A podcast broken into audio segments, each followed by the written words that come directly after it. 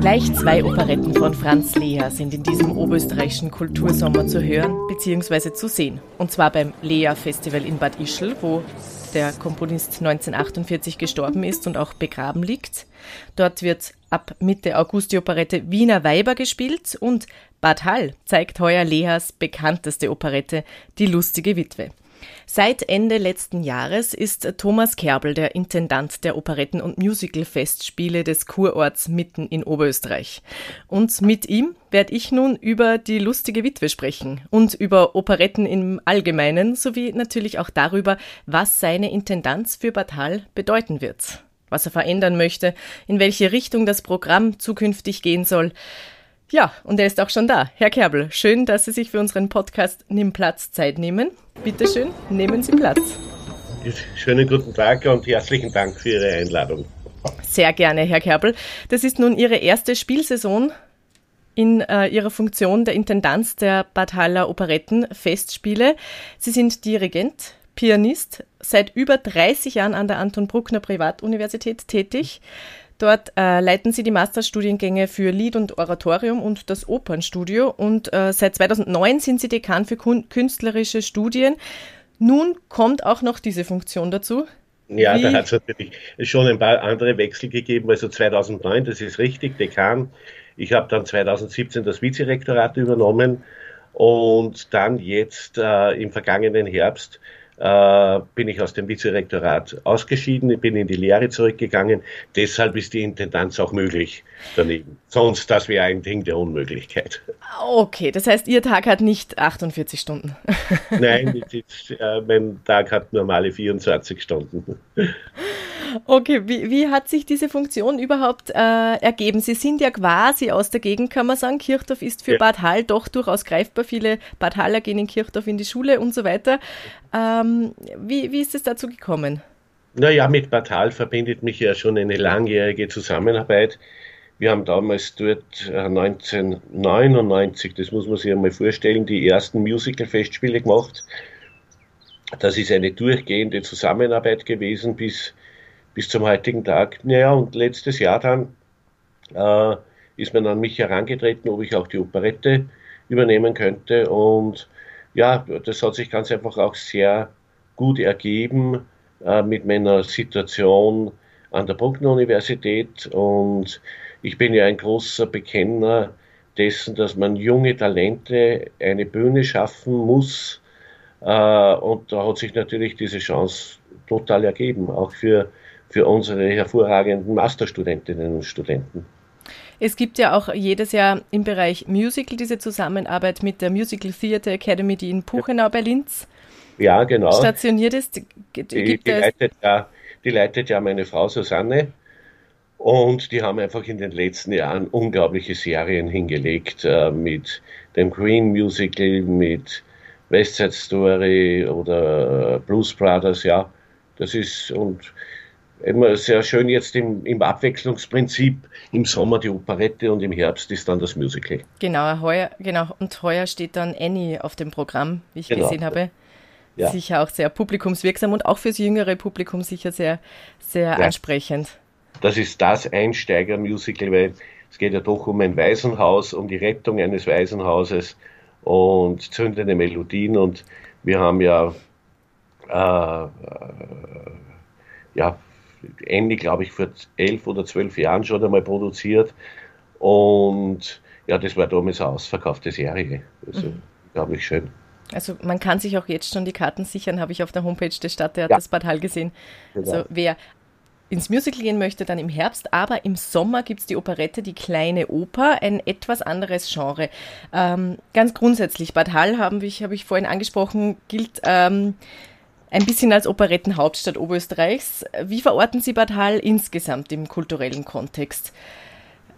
Wie soll es da weitergehen auch damit? Das Stadttheater hat ja auch eine gewisse Tradition vor Ort. Es wurde auch sehr aufwendig und ähm, beeindruckend eigentlich, kann man sagen, renoviert. Vor kurzem erst, hat jetzt eine Top-Technik, Bühnentechnik und ja. so weiter, eine tolle Akustik und 500 Sitzplätze, die quasi wirklich ähm, bei denen es keine Kategorie B mehr gibt. Ja, das ist richtig. Also auf Ihre erste Anmerkung vielleicht eine, eine kurze Antwort. Äh, das ehrt uns natürlich sehr, wenn Sie uns als heimliche Operettenhauptstadt sehen. Aber wir haben natürlich schon einen großen Bruder und das ist Bad Ischl. Äh, Bad Ischl mit dieser langjährigen Tradition. Äh, und ich denke immer, das ist eine schöne Brücke, diese zwei Kurstädte. Und im Bad Hall ist natürlich der ganz große Vorteil, dass wir ein wirkliches Theater hier bespielen dürfen, wo es ideale Einsichtsmöglichkeiten für das Publikum gibt und alles, was so ein Theater an, an Tricks, äh, Verwandlungen und so weiter bieten kann, ist in, in Bad Hall möglich.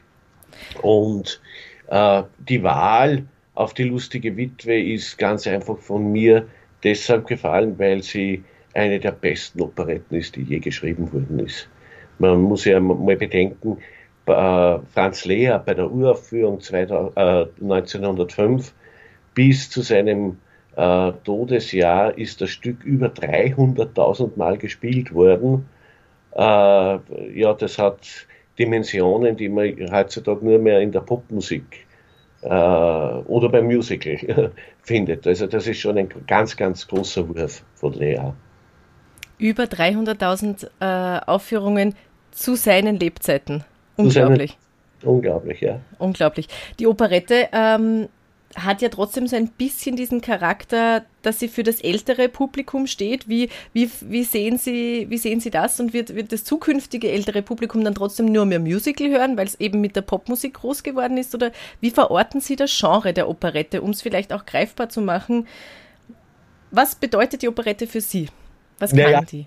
Äh, man muss das ein bisschen in der ganzen Tradition sehen. Äh, äh, wissen Sie, zur Zeit von Leha, das waren ja wirklich wilde Zeiten. Wilde Zeiten, sei es jetzt in Wien oder Berlin, Babylon, 20er Jahre. Und die Operette war damals ein absolut freches Genre, wenn man bedenkt, die Szenen im Maxim und so weiter, von den ganzen Handlungssträngen. Und die Operette hat dann ein bisschen ein Problem gekriegt in den Nachkriegsjahren, äh, wo ganz einfach nur mehr beschönigt worden ist. Man kann das ein bisschen vergleichen mit dem Sissi-Mythos. Äh, die, die Filme, so toll sie sind, mit Romy Schneider, haben halt dem ganzen, äh, der ganzen Sissi ein Klischee gegeben, wo alles nur sauber und nett und in schönen Kostümen ist. Und das ist aber die Operette nicht. Die Operette gilt für mich als eine der höchsten Künste weil die ganzen Darsteller müssen ja nicht nur exzellent singen können, die müssen eben auch schauspielen und vor allem auch tanzen können. Das hat man in der Oper über weite Strecken nicht, solche Anforderungen und das, ist, das sind schon gewaltige Leistungen. Und man merkt ein bisschen jetzt in den Operetteninszenierungen der letzten Jahre, dass man auf das Authentische dieser Zeit damals vertraut, zurückgreift natürlich in Originalkostümen auch in dieser Zeit spielt.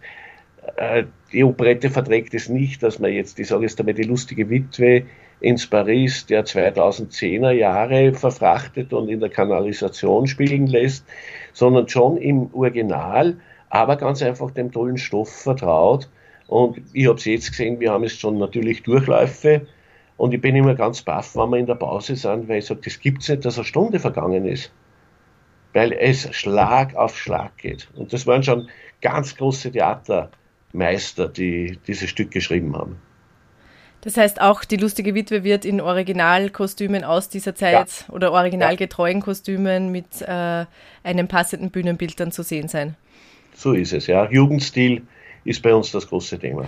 Jugendstil ist ja auch das große Thema in Bad Hall, um nochmal auf den Ort zurückzukommen. Der Kurort, also wenn man in den hineingeht, äh, fühlt man sich eh ein bisschen zurückversetzt. Ich ja. habe es deswegen auch eigentlich sehr ansprechend gefunden, wie letztes Jahr ähm, der Vogelhändler, damals noch unter Ernst Heiß in der Intendanz, ja. äh, im Kurpark inszeniert worden ist. Ich weiß, es war Corona-bedingt eine ähm, Notmaßnahme, Mhm. Habe ich aber sehr passend gefunden. Ist jetzt gar nicht, war das jetzt gar keine Option mehr, weil es jetzt quasi wieder möglich ist, im Stadttheater zu, zu äh, spielen? Naja, äh, da muss man ganz einfach den Realitäten ins Auge schauen. Äh, Batal hat mit unglaublichem Engagement äh, ein Stadttheater zu einem der schönsten Häuser renoviert äh, 2018 eröffnet und jetzt spielen wir dann nicht in diesem Haus. Das wäre äh, ja, ein bisschen ein Griff daneben. So schön das im, im Kurpark ist, äh, es wirft eine Menge an Problemen auf, von der ganzen Bespielbarkeit, von der technischen Umsetzung. Ähm, man müsste dann unglaublich viel Geld investieren, um die Tonanlagen, Lichtanlagen, alles, was im Theater fix installiert ist, dort ein zweites Mal aufbauen. Mhm. Das würde nicht gerade die öffentlichen Gelder auch rechtfertigen, die in die Kultur reinfließen. Und dann haben wir natürlich das große Problem, und das hat sich letztes Jahr natürlich auch schon gezeigt bei der Premiere, mhm, der äh, strömende Regen. Der Region schütten kann wie aus allen Kübeln. Ja, definitiv. Ich war selbst dabei bei der Premiere und ja. da war es schon für alle, es war sogar auch fürs Publikum dann durchaus ein bisschen anstrengend.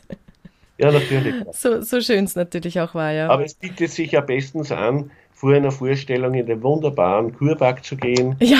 zu planieren und, äh, und dann ins Theater zu kommen. Und anschließend, genau. Ist ja. Ist ja nicht, weit, nicht weit auseinander, ganz im Gegenteil. Genau. Äh, Herr Kerbel, Ihre Intendanz, was wird denn die zukünftig verändern? Ich habe es zu Beginn angesprochen, dass ich darüber gern sprechen möchte. Oder werden Sie alles beim Alten lassen, weil Sie sagen, Sie sind eigentlich in den letzten ähm, beinahe, nein, über 20 Jahren in Bad Hall mit Ihren Produktionen immer gut gefahren, so wie Sie es angelegt haben und die Operette soll auch so bleiben oder haben Sie da schon konkrete Pläne, etwas zu verändern? Naja, es ist ein ganz ein großes Thema für mich, war immer in diesen Jahren, sei es jetzt beim Musical in, in, äh, Bad Hall oder auch in Bad Leonfelden äh, oder auch äh, in Bad Hall die fünfjährige Mozart-Serie, die wir Anfang 2000 gemacht haben, dass ich die herausragenden jungen Solistinnen und Solisten der Brucknone mit einbaue. Und da hat sich bei der lustigen Witwe natürlich eine große Chance ergeben. Äh, mein Lieblingsregisseur hat zugesagt, mein Wunschregisseur, 20 Jahre war er Betriebsdirektor der Volksoper, der hat das Genre im kleinen Finger, Dietmar Strasser. Und als ich ihn getroffen habe zum Erstgespräch, habe ich gesagt, Didi, ich möchte einmal eine lustige Witwe erleben, wo die Hauptdarsteller, die Hanna und der Danilo, nicht mit ergrauten Schläfen oder schon etwas ja, Primadonnen im gesetzten Alter sind, sondern junge Leute. Mhm. Junge Leute, so wie es eigentlich vorgesehen war von, mhm. von ja, und er war sofort begeistert. Und wir haben ein Casting gemacht, haben eine tolle Besetzung von, von diesen jungen Darstellern äh, gefunden. Und das ist natürlich auch kompliniert mit alten Haudegen, mit ganz erfahrenen Publikumslieblingen. Große Freude, dass Hermann Scheid-Leder der Burgtheater Doyen den Jägers übernommen hat oder mein Freund Guido Weber, der vor 20 Jahren selber 150 Mal in Danilo gespielt hat, den Zeta übernommen hat. Und so haben wir ein super durchgemischtes, dynamisches Ensemble. Und das bringt natürlich, ich sage immer zu meinen Studierenden, so eine Produktion bringt euch mehr als ein Jahr Studium an einer Universität, weil ihr mitten in der Praxis drinnen steht. Das heißt, Studierende sind dabei, ja. Professionisten sind dabei, ältere und jüngere sozusagen, um auch alle Rollen abzudecken, notgedrungen. Ja. Die MTA ist aber bei der Oper, also die Musical Theatre Academy, die ist aber bei der Operette jetzt nicht vertreten. Die ist bei der Operette nicht dabei, weil die haben keine Zeit, weil sie intensiv vorbereiten die Premiere der Blues Brothers für Bad Leonfelden, die ist am 15. Juli. Blues Brothers ist in Bad Hall gelaufen vor 2018 zur Eröffnung des neuen Stadttheaters. Genau, ist schon ja. wieder vier Jahre aus. Gut, Corona hat da einfach zwei Jahre quasi mehr oder weniger rausgestrichen dann. Darum ist die Zeit da so schnell vergangen. Ja, ist klar, und das sind ja doch Schülerinnen und Schüler, das ist dann am Schulende. Das wäre schwierig wahrscheinlich. Produktionen, das wird nicht gehen. Äh, ja, was vielleicht äh, von Interesse ist, weil wir immer wieder junge Stimmen ansprechen, äh, Studierende, das sind alles, ähm, äh, ja, sage ich, Künstler, Künstlerinnen, die ja am Absprung stehen, schon in große Karrieren. Wenn ich mir denke, zum Beispiel die Nicole Lubinger, die eine der Hannas ist, äh, die wird am 9. Juli ihre Premiere feiern, äh, kommt direkt auf ein Kitzbühel, weil sie da Gewinnerin war und bei der Garantia auftritt, äh, bei Klassik in den Alpen. Und äh, dann sind einige dabei aus dem gemeinsamen Opernstudio mit dem Linzer Landestheater, die Tina Jäger, unser Danilo Gregoire de Lamar, Und das sind schon Leute, ja, oder auch, wir haben ja jetzt unseren großen Operettenwettbewerb gehabt, Ende Mai, an der Brocken Universität. Und da habe ich schon gestaunt dann bei der Preisvergabe, dass alle drei Preisträgerinnen sind Solistinnen von der Lustigen Witwe. Und das war immerhin eine Jury aus namhaften Intendanten. Der Thomas Enzinger war da von Ischl, bis hin äh, Baden bei Wien, Agenturen, äh, Dirigenten. Und da haben sich jetzt einige Folgeengagements für unsere Leute schon ergeben. Und das ist eben, ich habe es versucht äh, im Vorhinein unseres Gespräches äh, kurz zu rekonstruieren. Das ist einfach zufällig jetzt, dass diese drei äh, die Rollen äh, in der lustigen Witwe spielen. Diese, naja, mhm. die, dass sie die Rollen spielen, das war vorher schon fix. Ja. Mhm. Weil wir ja im Mai, wir haben ein wenig spät dran ja. zu entscheiden. Und ich habe ja da den Wettbewerb moderiert und selber auch alle 13 Finalisten begleitet. Und ich habe es auch erst auf der Bühne erfahren. Mhm. ich möchte es gar nicht vorher wissen, sondern ich habe die Kuverts aufgemacht und habe gestaunt, äh, ja super, die Tina Jäger und Savannah Sen, den dritten Preis, den zweiten Preis Viktoria Lieschkewitsch, die eine der Hannas ist, und die Nicole Lubinger im erster Preis und Publikumspreis. Hochkarätige Stimmen also sind zu hören und Ganz hochkarätig, ja. Nicht nur Stimmen, eben wie Sie gesagt haben, das Genre Operette erfordert ja Gesang, Schauspiel und Tanz, Alles. auch wie beim Musical. Aber jetzt sagen Sie mal, Herr Kerbel, Sie als Experte, wenn ich jetzt äh, meinen Töchtern oder auch meinen Freundinnen sage, ich gehe in die Operette und die sagen dann, geh, komm, da kannst du ja die Oma mitnehmen. Was ja. sage ich denen dann? Warum, wie, was sage ich denen, dass die, dass meine Tochter jetzt mitkommt, meine 13-Jährige? Äh, da würde ich äh, zu ihrer Tochter sagen, wir machen das umgekehrt. Ich gehe nicht in die Operette, sondern du gehst in die Operette und nimmst die Oma mit. Dann ist die Tochter auch wieder dabei. Nein, es geht ganz einfach um, um das Überschreiten einer Schwelle. Und letztendlich ist es so, die, die Operette ist ja schon vor 40 Jahren, 50 Jahren totgesagt worden. Und damals hat schon krassen, das ist nur für älteres Publikum. Äh, komischerweise, sie blüht und gedeiht und lebt weiter. Und natürlich ist es grundsätzlich so, äh, dass es eher älteres Publikum ist. Das ist keine Frage. Man kann jetzt nicht erwarten, dass der Altersdurchschnitt wie bei Frequency oder Novarock eine Operette ist. Aber wir haben auch so einzelne Aktionen, vor, wo wir mit Schulklassen zusammenarbeiten wollen, wo wir ganz einfach junges Publikum auch in die Operette reinbringen äh, möchten. Ich glaube, es wird sich auszahlen und das ist auch ein Auftrag für die nächsten Jahre. Mhm, mhm, der Vermittlung äh, Vermittlungstätigkeiten zu starten sozusagen. Aha, aha. Aber offenbar eben diese, diese, die neuen Alten waren ja auch einmal jung. Offenbar entwickelt sich da mit dem Alter eine gewisse, äh, meine Rezeption muss man ja, muss man ja auch lernen und, und aber vielleicht bedingt das diese Genre dann auch eine gewisse Reife, eine gewisse Lebenserfahrung oder bedient das Genre gewisse Sehnsüchte, die vielleicht erst im Alter dann wieder kommen? Ähm, schwer zu sagen, ja. Das ist schwer einzuschätzen. Äh, äh, ja, ich denke, ich habe schon mal ein paar Mal mit Wissenschaftlern und von uns bei der Uni geredet, dass das wäre einmal eine Doktorarbeit wert, das wirklich äh, eine Feldforschung zu machen und das alles genau zu analysieren. Aber es ist, natürlich ist es klar, aber das ist ja letztendlich bei der Oper dasselbe. Sagen Sie mal, mhm mhm. einen 14-, 15-Jährigen, wir gehen in Passewahl. Mhm. Äh, das wird dann eine mühsame Sache. Da gibt es natürlich dann Ausreißer wie die Zauberflöte, die mhm. quasi für alte Alters, alle Altersschichten immer passend ist. Und genau solche Stücke gibt es auch bei der Operette. Natürlich gibt es in der Operette ein paar spezielle Stücke, wo man sagt, ja, da gehen wirklich eher nur ältere, aber mhm. letztendlich am Ende des Tages geht es immer darum, das sage ich zum Beispiel meine Studenten immer, es ist nicht wichtig, dass ihr irgendwo engagiert werdet. Es ist wichtig, dass ihr dort wieder engagiert werdet.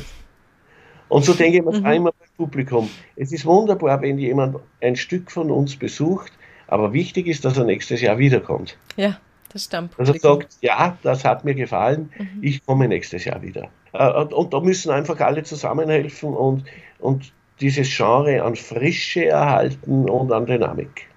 Und was gibt es nächstes Jahr? Haben Sie da schon eine Idee im Kopf? Ja, also es ist wunderbar, äh, wie, also das muss ich sowieso im Bauschenbogen einmal sagen, wie die Politik im Portal hinter der Kultur steht.